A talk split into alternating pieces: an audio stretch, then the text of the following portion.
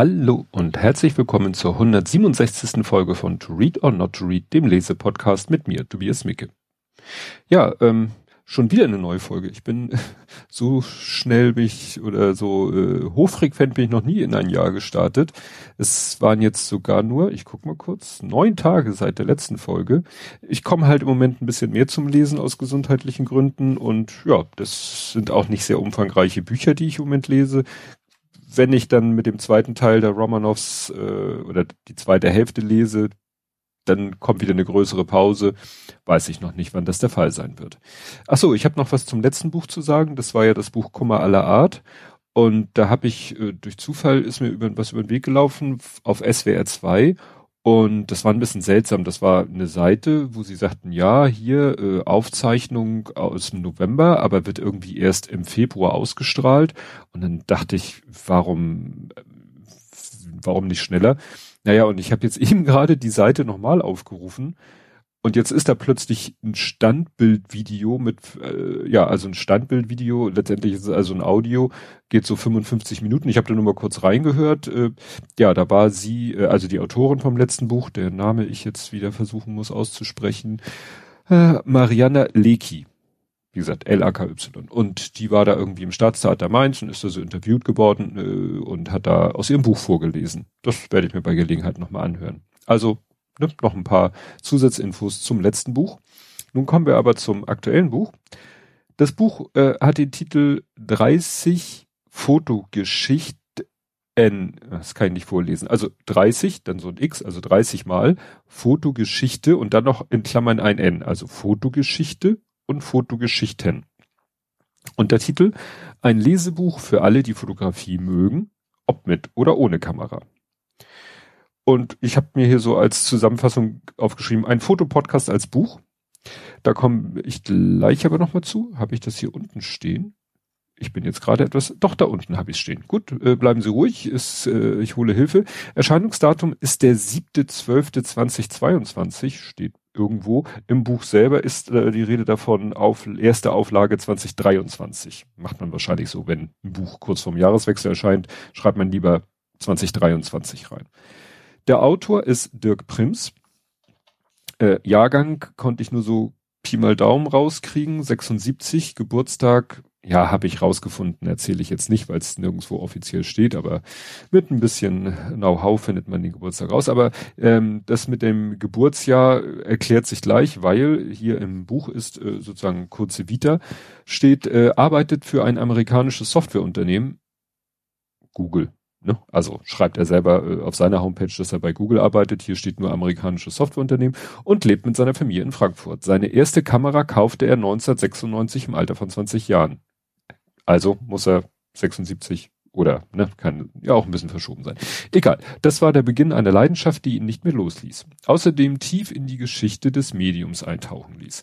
Seit 2014 betreibt Dirk außerdem eine ganze Reihe unterschiedlicher Podcasts. So war es nur noch eine Frage der Zeit, bis sich auch ein Podcast über Fotogeschichte der Podcast Fotomenschen dazugesellte und unter anderem dann auch die Inspiration für dieses Buch lieferte. Ne? Ähm, Dirk ist übrigens nicht mehr auf Twitter, also ein Account ist da noch, aber er ist da nicht mehr aktiv, äh, hat eine Homepage, verlinke ich euch alles. Achso, und auf Mastodon ist er jetzt.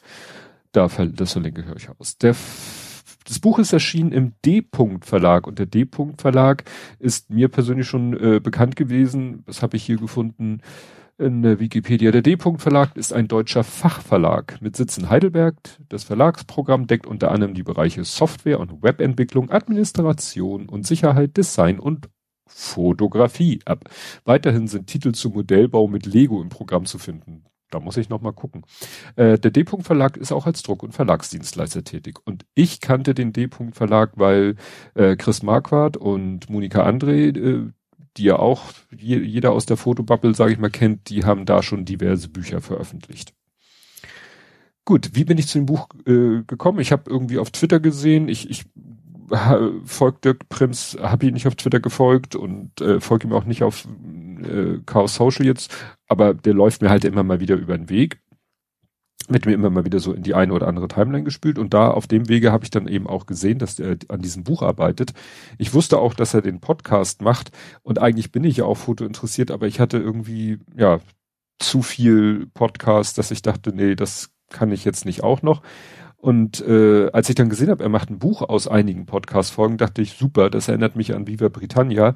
Das war ja ein Podcast, der vielleicht, Sven Rudloff macht da so Andeutungen, mal wiederbelebt wird, ähm, in den ich irgendwann mal eingestiegen bin und keine Lust hatte, die ganzen alten Folgen nachzuhören. Und praktischerweise gab es aber halt äh, da wirklich zu jeder Podcast-Folge, die dann äh, in einem bestimmten Zeitraum erschienen ist, gab es ein Buch. Also es gibt Viva Britannia 1 und Viva Britannia 2. Das dritte habe ich, wenn es das gibt, habe ich nicht, weil das habe ich dann als Podcast gehört. Aber so konnte ich die alten Folgen, na, Folgen nachhören. Und so konnte ich jetzt diesen Podcast quasi nachlesen. Jedenfalls, ja, 30 Folgen. weil es handelt sich quasi um 30 verschriftliche Podcast-Folgen. Irgendwie habe ich so im Laufe des Buches gemerkt, dachte ich so, hm, das scheint ja chronologisch zu sein. Also so die Ereignisse, es ist ja auch Fotogeschichte, das scheint ja äh, chronologisch aufgebaut zu sein. Bis ich dann nochmal mir das Titelblatt eingeguckt habe und gesehen habe, äh, stimmt, hier ist so eine Zeitskala mit verschiedenen Jahreszahlen. Also klar, ist chronologisch aufgebaut. Ähm, ja, das erste, was mir aufgefallen ist, ich blätter jetzt hier mal so durch. Äh, es sind, wie gesagt, äh, Geschichten aus der Fotogeschichte. Fängt also an mit sowas wie, ja, wie so die allererste Fotografie, wenn man es so nennen will, entstanden ist. Äh, auch technisch so ein bisschen wird der Hintergrund erklärt. Also da, ich, ich weiß nicht, wie man das ausspricht, die Daguerreotypie, nein, Typ, doch, Typie, die Cyanotypie und Collodium-Nassplatten und so, das wird alles erklärt. Dann aber auch so die äh, Erfindung der künstlerischen Fotografie. Äh, interessant fand ich, dass äh, dann äh, ist hier ein Satz, wo ich gleich in Stolpern gekommen bin, nicht im negativen Sinne, ich erkläre es gleich. Das Bild strotzt nur so vor Symbolik. Allegorien also bildliche Darstellung abstrakter Konzepte wie etwa Tugend und Laster, spielten eine wichtige Rolle in der Malerei jener Zeit. Und da war ich so dankbar, weil ich wieder so Allegorie, Allegorie, ja, habe ich schon mal gehört, aber was, was ist denn jetzt mit Allegorie gemeint? Und netterweise wird das hier gleich erklärt. Also bildliche Darstellung abstrakter Konzepte wie Tugend oder Laster. Das ist eine Allegorie. Hat mir sehr geholfen, weil wie gesagt, äh, das Wort äh, hatte ich nicht so auf dem Schirm. Ja, es geht dann in diesem Kapitel darum, ist äh, Fotografie Kunst und da lese ich nochmal was vor. Ähm, zudem war das Bild zum Bersten mit Symbolik gefüllt und entkräftete so das Argument, Fotografie sei keine Kunst. Denn anders als Fotografie entstünde die Kunst zunächst im Kopf des Künstlers oder der Künstlerin, müsse eine Aussage haben, Ideen vermitteln, gelesen werden können und etwas vorher nicht Dagewesenes, Neugeschaffenes zeigen. Raylanders Bild war eine Fotografie und genügte dennoch sehr offensichtlich diesen Kriterien. Ne, weil wie gesagt, es gab am Anfang, in der Anfangszeit der Fotografie wurde von Künstlern gesagt, das ist ja nur eine Wiedergabe der Realität. Da kann ja nichts Künstlerisches dabei sein, also ist es auch keine Kunst. Und äh, in diesem Kapitel geht es halt darum, wie der Erste eigentlich gezeigt hat, auf seine Art und Weise Bilder geschaffen hat, die man dann ja quasi als Kunst bezeichnen musste. Ähm, ja, dann ist hier was auf Seite 33, äh, das wollte ich kurz vorlesen. Da geht es nämlich um einen Menschen, beziehungsweise um eine Software. Es geht um das Thema frühe Bildbearbeitung und da geht, muss man natürlich das Wort Photoshop benutzen. Aber er benutzt es nicht nur, sondern er beschreibt hier auch noch, die Königin der Bildbearbeitungsprogramme ist ganz eindeutig Photoshop. Die Geschichte begann 1988. Der Doktorand Thomas Knoll beschäftigte sich für sein Studium gerade mit bildverarbeitenden Systemen. Sein Bruder John arbeitete damals bei Industrial Light and Magic, die von George Lucas gegründete Spezialeffektsfirma. Und da sagte ich sofort, Moment, Moment, den habe ich doch schon mal gehört, diese Geschichte. Ja, ähm, ist, ich habe vor einiger Zeit mir die ähm, auf Disney Plus gibt es eine Dokumentationsserie, die heißt Light und Magic. Und die erzählt halt diese ganze Geschichte von Industrial Light and Magic, angefangen eben von, von der, der Schaffung, der Gründung der Firma durch George Lucas für äh, Star Wars äh, Episode 4, also den ersten Film, also den erst gedrehten Film und äh, ja, äh, zeigt dann, wie so die Firma entstanden ist, sich entwickelt hat und bestimmte Personen. Und da wird auch dieser Thomas Knoll äh, vorgestellt und wie der mit seinem Bruder zusammen quasi Photoshop entwickelt hat. Genau, deswegen kam mir, war mir der Name gleich bekannt. Über einen anderen Satz bin ich dann gestolpert, aber wirklich gestolpert. Ich glaube, der, der muss nochmal irgendwie korrigiert werden. Und zwar, es geht um, ja, den, den Wilden Westen. Wer hierher kam, wollte sein Glück finden und, sollte dies ihm hold war, vielleicht auch ein wenig Glück. Und das muss entweder heißen, äh, wer hierher kam, wollte sein Glück finden und, und sollte dies ihm hold sein. Ne? Also das Glück hold sein. Oder vielleicht auch, und falls dies ihm hold war. Also ich habe das Gefühl, da ist dieser Satz mal so, so umgebaut worden und dann hat man vergessen, äh, ja, aus dem War ein Sein zu machen. Also sozusagen hier äh, Errata oder so Vorschlag, Seite 39, äh, zweiter Absatz. Der Satz ist irgendwie ein bisschen krumm. Ja, dann wird hier äh, auch erwähnt der, der Förderer eines Fotografen. Ne, also geht ja hier um Foto, Fotografen und Fotografinnen.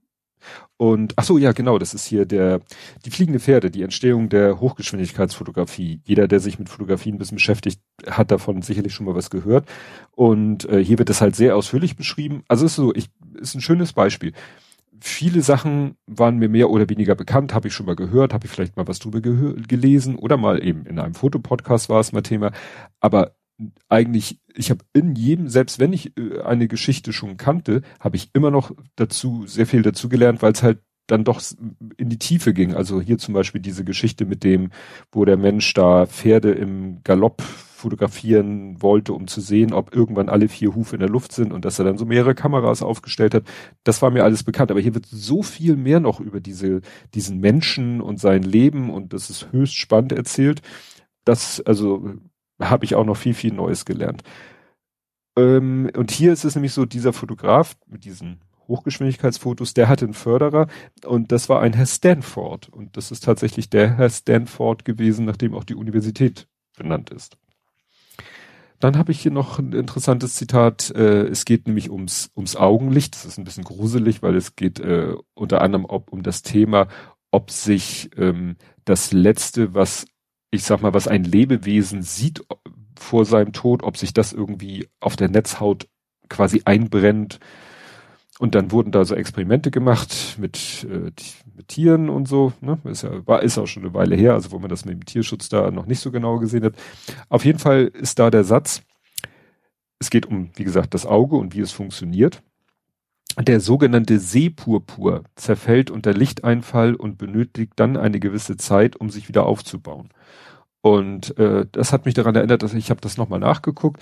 Äh, ich habe mal irgendwo gelesen, diese weiß ich nicht, diese, dieser Glaube klingt jetzt falsch, so diese, diese Aussage, Karotten sind gut für die Augen. Ob die Leute, die das in die Welt gesetzt haben, das wussten, aber da ist tatsächlich ein Zusammenhang, weil das Beta-Carotin aus Karotten tatsächlich nämlich genau für diesen See, also äh, hilft dem Körper bei der Bildung dieses Seepurpur. Und der Seepurpur ist wirklich so ein Stoff, der im Auge äh, ausgeschüttet wird und die Empfindlichkeit, ich glaube, der Stäbchen erhöht. Ähm, und die sind ja äh, für das Sehen im Dunkeln besonders wichtig.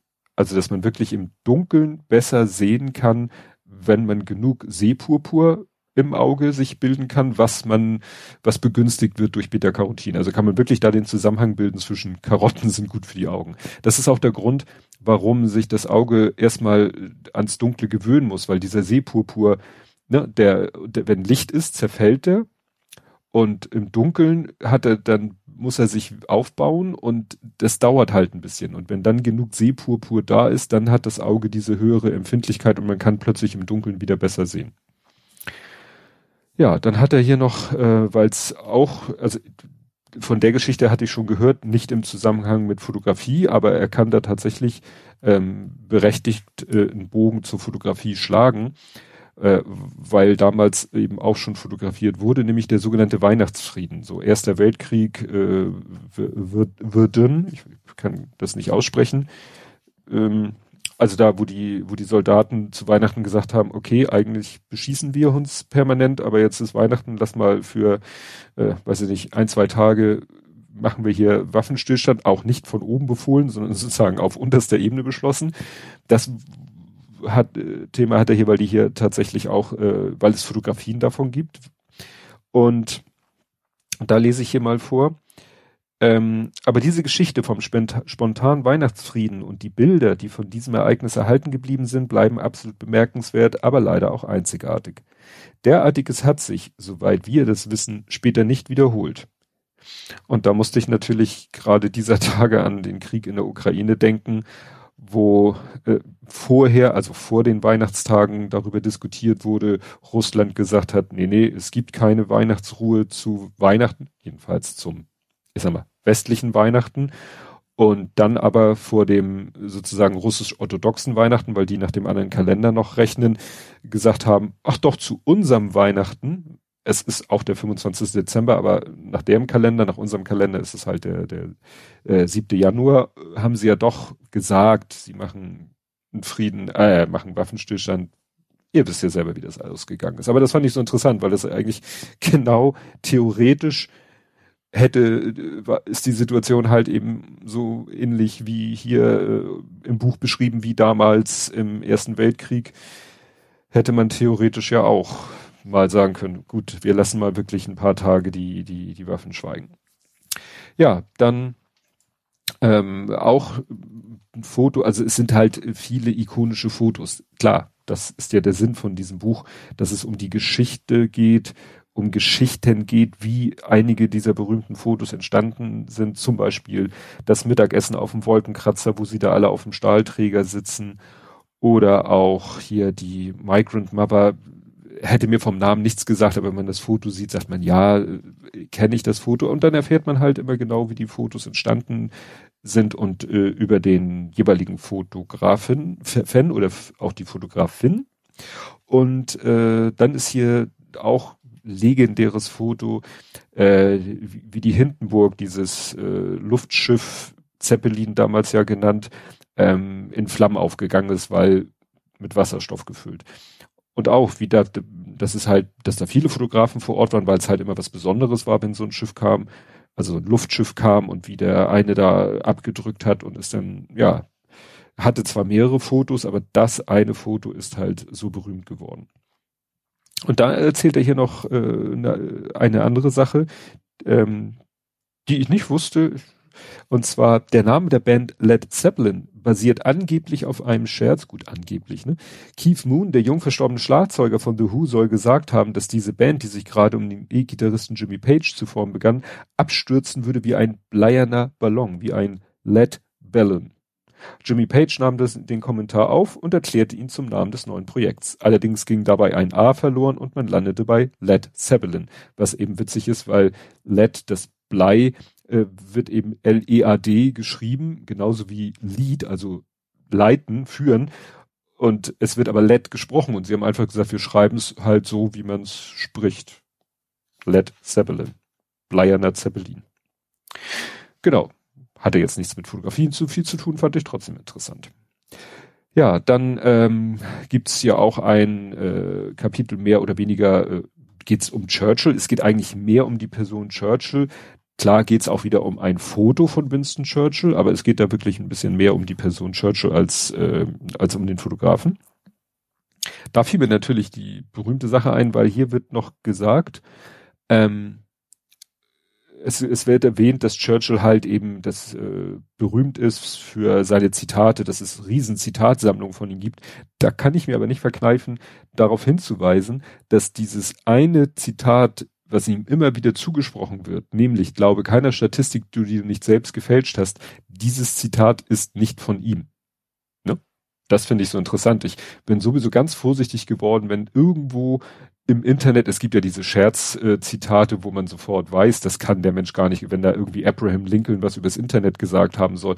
Aber auch viele der, sage ich mal, Zitate, die dann, also ich, Einstein, sonst wer Gandhi, da lohnt es sich manchmal nachzugucken und äh, viele Zitate, die wir wie ganz selbstverständlich irgendwelchen Berühmtheiten zuordnen, lassen sich nicht immer, immer nachweisen, dass dieser Mensch das wirklich gesagt hat. Und das mit der Statistik verlinke ich euch einen Artikel, der da versucht hat, das ein bisschen zu, zu recherchieren, herauszufinden, ne, ob es von ihm ist, dass es wohl nicht von ihm ist, dass es vielleicht sogar, man vermutet viel schlimmer, dass äh, das von seinem politischen Gegner ihm in den Mund gelegt wurde.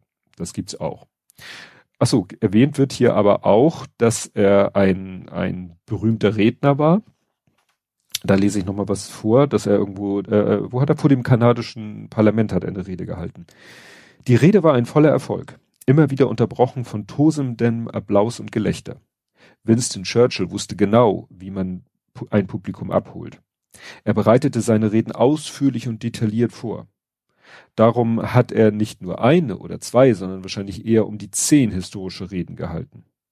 Immer wieder wird behauptet, Churchills Rede, Reden hätten signifikant dazu beigetragen, dass während der harten Kriegsjahre die Alliierten und natürlich ganz besonders die Briten immer wieder zu ihrem Durchhaltewillen zurückfanden. Und äh, es, ich könnte gerne behaupten, ich bin ein bisschen äh, darauf fixiert, ich beschäftige mich auch wieder damit, aber natürlich erinnerte mich das an Zelensky der ja im Moment auch, der, der macht ja jeden Abend so seine Rede an die, äh, an seine Bürger und Bürgerinnen und wird überall zugeschaltet vor der UN und so weiter und so fort. Und oder war ja auch äh, jetzt in Amerika hat da vom Kongress eine Rede gehalten und er schafft es halt immer wieder da genau auch also hat mal auch jemand gezeigt wie er immer für jede Audience äh, für jede Zuhörerschaft es schafft, ähm, immer genau die passenden Metaphern oder äh, auf irgendwas Bezug zu nehmen, äh, was auf die jeweilige, auf, auf die jeweilige Nation irgendwie zutrifft, was irgendwie da ähm, ja was zum Schwingen bringt. Und ne, wie gesagt, seine die reden natürlich an seine eigenen Bürgerinnen und Bürger und das mit dem Durchhaltewillen ist hier ja auch ganz, ganz wichtig. Ja, dann kam noch eine Geschichte, die kannte ich glaube ich noch nicht vielleicht hatte ich von der mal was gehört, aber wie gesagt, ich fand sie sehr spannend. Die würde ich am liebsten vorlesen, aber ne, wir wissen ja so ganze Geschichten vorlesen, da wird's dann langsam heikel. Und zwar geht es um ein Vollblut-Nerd. Und der heißt, jetzt habe ich Probleme mit dem Namen, ja, Philipp, Philipp Kahn. Kahn wie der Torhüter, der berühmte. Und der hat nämlich Folgendes gemacht. Und da habe ich ein ganz persönlichen Bezug zu. Und zwar, es geht darum, Philipp Kahn war der, ähm, äh, ja, hat zum Beispiel äh, hier die, die Firma Borland gegründet, ähm, die Turbo Pascal entwickelt hat. Ne? Und Dirk schreibt hier auch, äh, ich verbrachte zu jeder, zu der Zeit jede freie Minute an meinem Computer, um mir die Programmiersprache Turbo Pascal der Firma Borland beizubringen. Pa Turbo Pascal war die zweite, dritte, dritte Programmiersprache. Ja gut, das, die ersten beiden waren war TI Basic, war C64 Basic, sagen wir die zweite Programmiersprache, die ich gelernt habe und der ich auch äh, viel programmiert habe. Meine Diplomarbeit habe ich, glaube ich, auch in Pascal programmiert. Das fand ich schon mal ganz witzig. Und ähm, es geht eben davon, dass dieser Philipp Kahn, ähm, ja, ein, äh, schreibt er hier auch, war ein Vollblut-Nerd. Und der hatte eben 1997, es wird gleich nochmal wichtig, 97, ähm, etwas gemacht, getan, erlebt. Und zwar, ähm, Philipp hatte zu der Zeit schon zu Hause auf dem Kü Küchentisch, so wird es jedenfalls dargestellt, äh, ein Mail, ein, ein Server stehen, auf dem er einen eigenen Mail-Server betrieb. Und er hatte einen Laptop, was damals noch groß und klobig war. Ich hatte zu der Zeit sogar etwas früher hatte ich schon mein erstes Laptop, habe ich später dann nochmal wieder durch einen normalen PC ersetzt. Und ähm, er hatte eine der ersten Digitalkameras, eine Casio, wie hieß die? Casio QV10, nicht QVC wie der Werbesender, die hatte 320 mal 240 Punkte Auflösung. Erinnert mich an meine erste Digitalkamera, die kriege ich nicht mehr die Bezeichnung zusammen, aber die hatte schon 640 mal 480. Ne? Also schon deutlich mehr Pixel. Damit habe ich äh, 2000, 2001 fotografiert. Die Fotos, die ich damals gemacht habe, sind mal beim Festplattencrash verloren gegangen, wären aber auf heutigen Bildschirmen die berühmten Briefmarken. Egal, also er hatte 320 mal 240 Punkte Digitalkamera, hatte ein Handy, was so zu der Zeit vielleicht auch noch war, ähm, äh, sein Laptop und so weiter und so fort. Und er kam dann quasi im, im Krankenhaus, kam ihm so der Gedanke, ob er nicht, nicht irgendwie das, also seine Frau hochschwanger in den Wehen, bekommt jeden Moment äh, ihr Kind. So nach dem Motto, kann ich es irgendwie hinkriegen, ein Foto zu machen mit meiner Digitalkamera und das Foto dann möglichst schnell irgendwie zu meinem Mail-Server zu schubsen, damit der es dann per Mail an meine Freunde und Bekannte und Verwandten schickt. Und dann hat er tatsächlich, ist eine ganz skurrile Geschichte, hat er tatsächlich, ist, äh, hat er im Krankenzimmer, hat der ein Kabel zusammengelötet und müsst ihr lesen. Ich will das jetzt nicht hier alles verraten, beziehungsweise ich verlinke euch ein Video auf Vimeo, weil das hat vor fünf Jahren hat das mal jemand äh, verfilmt quasi. Also ist nur ein, ja, ist ein Kurzfilm. Ähm, und da wird das so mit, mit Schauspielern äh, nachgestellt und zwischendurch wird Philipp Kahn, also der damalige, also vor fünf Jahren Philipp Kahn, wird gezeigt und erzählt dann noch ein bisschen was dazu. Aber die haben das wirklich auch mit so alten, die haben dann tatsächlich diese alte Hardware äh, für die, für diesen Kurzfilm besorgt und man sieht dann, wie er da mit dieser Kamera und diesem Handy, wo noch so eine kleine Ausziehantenne ist und so. Sehr schön naja, wie gesagt, er schafft es, irgendwie schafft er es halt, dieses Foto äh, schnell an seinen Mail-Server auf dem Küchentisch zu übertragen und von da aus dann durch die Gegend zu schicken. Und das, ja, war für die damalige Zeit der absolute Wahnsinn, dass eben sozusagen eine Viertelstunde, nachdem er das Foto gemacht hat, er es per E-Mail an Freunde und Verwandte geschickt hat. Ach so, weshalb ich die Geschichte noch besonders spannend finde. Ich sagte, sie ist 1997 passiert. Äh, es wurde seine Tochter geboren. Äh, 1997 wurde mein Sohn geboren. Und sagen wir so, ich habe im Kreissaal kein, äh, keine Handykamera gebastelt. Ich war damit beschäftigt, nüchtern zu werden, weil mein Sohn beschlossen hatte, drei Wochen vor errechneten Stichtag zur Welt zu kommen und ich an dem Abend nochmal äh, ein letztes Mal, wie man so schön sagt, die Sau rausgelassen habe und ziemlich einen Tee hatte, als meine Frau dann irgendwie nachts so um 0 Uhr anrief und meinte, es geht los. Ich habe dann die nächsten acht Stunden im Kreissaal damit verbracht, nüchtern zu werden und äh, dann kam mein Sohn. Deswegen hatte ich da noch so mit der Jahreszahl und Thema Geburt so meine ganz eigenen Erinnerungen. Fotos habe ich damals keine gemacht. Ich hatte, ja gut, das wären noch analoge, das wären auch noch analoge Fotos bei mir gewesen, muss ich zugeben. Genau. Ähm, dann gab's noch mal quasi eine Geburtshelferin und zwar J-Lo. Ähm, er erzählt nämlich, das ist glaube ich die letzte Geschichte, er erzählt, dass J-Lo mal irgendwie bei einer Verleihung des Grammys ein, ja, sagen wir so, ein atemberaubendes Kleid anhatte und sich das dann natürlich, das wurde dann im Fernsehen gezeigt und alle haben es gesehen und alle haben sich dann an, an Rechner gesetzt und, und wollten nach diesem Kleid suchen. Problem, ähm, ich lese das hier mal vor, Google bot damals noch, ah, nee, ich lese noch mal das davor vor, also ich sehe gerade, dass es auch wie ist. Wer die Meldung hörte, also wer hörte, JLo ist in einem Wahnsinnskleid gewesen, wer die Meldung hörte, versucht im Internet Bilder von JLo in diesem Kleid zu finden. Die damals noch junge, aber schon etablierte Suchmaschine Google spürte das sofort auf ihren Servern. Gerüchten zufolge war dies eine der wenigen Gelegenheiten, bei denen eine weltweite Suchanfrage die Server von Google in die Knie zwang. Ich muss jetzt noch mal gucken, wann das war. 2000, Februar 2000. Ähm, also, Google bot damals noch keine Möglichkeit, gezielt nach Videos oder Fotos zu suchen. Ein Suchergebnis bestand nur aus Links auf Webseiten. Aber weil die Suche nach Jellos Kleid nun mal nur mit einem Bild beantwortet werden konnte, entstand aus diesem einzigartigen Grammy-Moment die Idee, die Google-Bildersuche zu entwickeln. 250 Millionen Fotos konnte man dann bereits 2001 bei der frisch gestarteten Google-Bildersuche finden. Eine verschwindend kleine Zahl verglichen mit den über 50 Milliarden Bildern, die in der heutigen Google-Bildersuche indiziert sind.